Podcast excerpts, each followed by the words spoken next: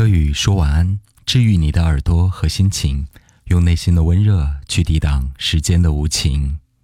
我是一个非常懒的人啊，从小就很懒，可能是被妈妈惯坏了吧。当然，我们不能把这样的一个职责到今天还推到他老人家的头上。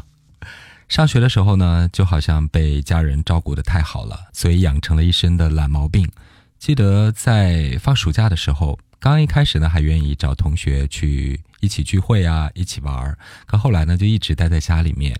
然后白天呢可以睡到自己浑身困乏，然后整个人呢都神志不清的。后来我爸说：“哈，你真有一个做绣楼的功夫啊。”然后我妈说：“你在家里都不能把卫生打扫一下吗？”可是我觉得这真的是我从小没有养成的一个良好的个人机制。但愿你们都是很勤奋的。到后来上班了之后。嗯，还是坚持了这样一个懒惰的毛病哈。就像我在上学的时候，嗯，每当知道星期一明天又要上课了，自然而然的到那个下午，心情就开始变得很低落。很像我现在已经是一个工作的人，还是如此。就是每到星期天的下午，大概三点钟以后，那个心情就会变得很低落、很差，因为第二天就要工作了。OK，其实我今天呢，并不是要在这里向大家传递一个懒人主义的思想。最重要的是，我想说一说，有时候懒着确实很舒服，可是行动起来也许会让我们更有活力、更精神、更快乐。因为懒着的时候很舒服，但是其实你那个心情并没有很积极，你会觉得自己非常的无聊、很空洞。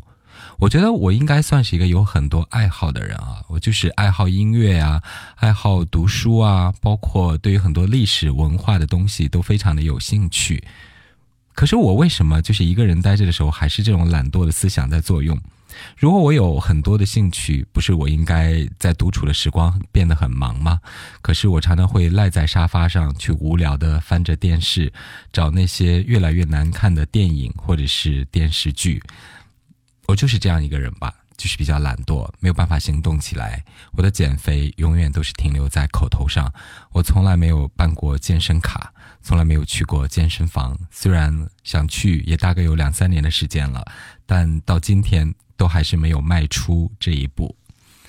可能此时此刻我坐这儿录这个节目，算是我比较积极的一个表现吧。不过也是拖了很久。拖到太阳快落山的时候，才愿意坐在自己的书房录音棚里面，给大家录制分享节目哈。懒惰大概是人天生的一种习性吧，就是人都希望赖着很舒服嘛，就是躺着就很舒服，然后刷手机啊，刷短视频，呃，打游戏或者跟朋友呃聊天儿。啊，微信视频东家长西家短，这真的都是很闲散，让人很放松、很快乐的事情。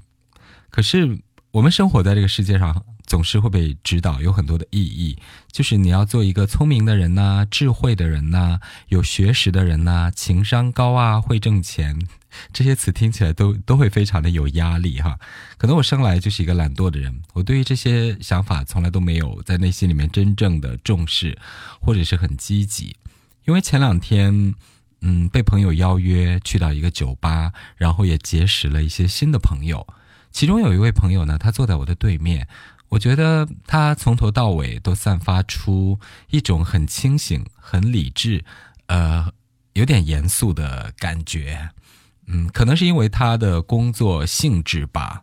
不过后来呢，大家知道我可能比较了解星座，或者现在在学习星盘的解析。于是我看了他的星盘啊，我对面的这位仁兄的星盘，就是他的水星跟他的上升星座上升点呢，形成了一个一百二十度的三合的关系。这当然是一个非常好的星盘里面的一个相位，就代表呢。呃，他很聪明，嗯，他很善于交流，嗯，他的思维能力也非常的发达，啊，这代表了他个人性格当中那种属性。所以我觉得，如果说水星跟他的上升点形成了一百二十度这样的一个三合的相位，那就代表他是一个聪明的人，他愿意在日常的工作和生活当中去使用自己的大脑，嗯。这没有问题，这也很好。可是大概对于我个人的属性或者是性格趋向以及欣赏习惯来讲呢，我好像比较喜欢温暖、有性情的人，我不太喜欢太聪明、太理智，或者是太过务实、太现实，生活有一点点刻板的人啊。当然，这没有什么不好。我们现实生活当中存在太多的危险呐，情绪化啊，有时候我们自己身上出现了一些不好的问题，可能就是因为我们不成熟吧，不理智吧，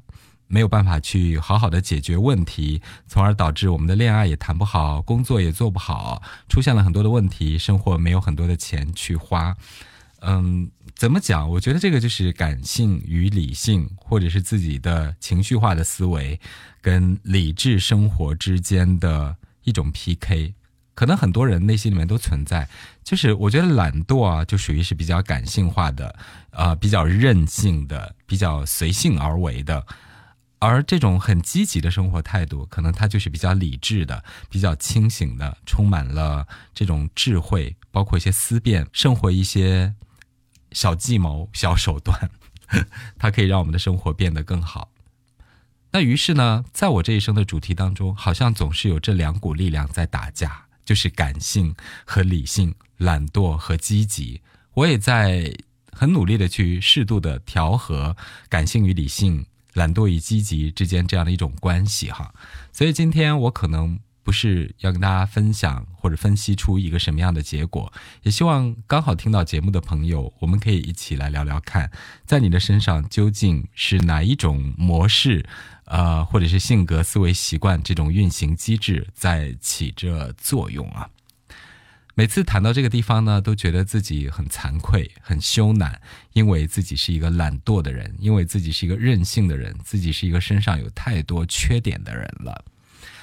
可是我觉得，嗯，在我们去追逐所谓的功名利禄和成功，所谓用自己那些很理智的头脑去工作、去恋爱，甚至去结婚，因为我对面的那位仁兄就告诉我说，嗯，他就一直恋爱没有谈得很好，也一直都没有结婚，嗯，他觉得他把这个当做生命当中的一个任务，啊，和一个亟待解决的问题。他说：“后来自己得出了一个观点，是让我非常的讶异的。他说，如果他一直找不到女朋友，一直不结婚，那就代表他自己有问题，代表他是失败的。所以呢，他就决定，他把谈恋爱和结婚这件事情，当做一个像他工作当中的一个项目和一个难题去完成。”于是他后来就问我们说：“你知道我最后怎么样解决这个问题吗？可能就是透过一些手机的 App，或者是那些相亲的网站，他终于找到了一个女朋友，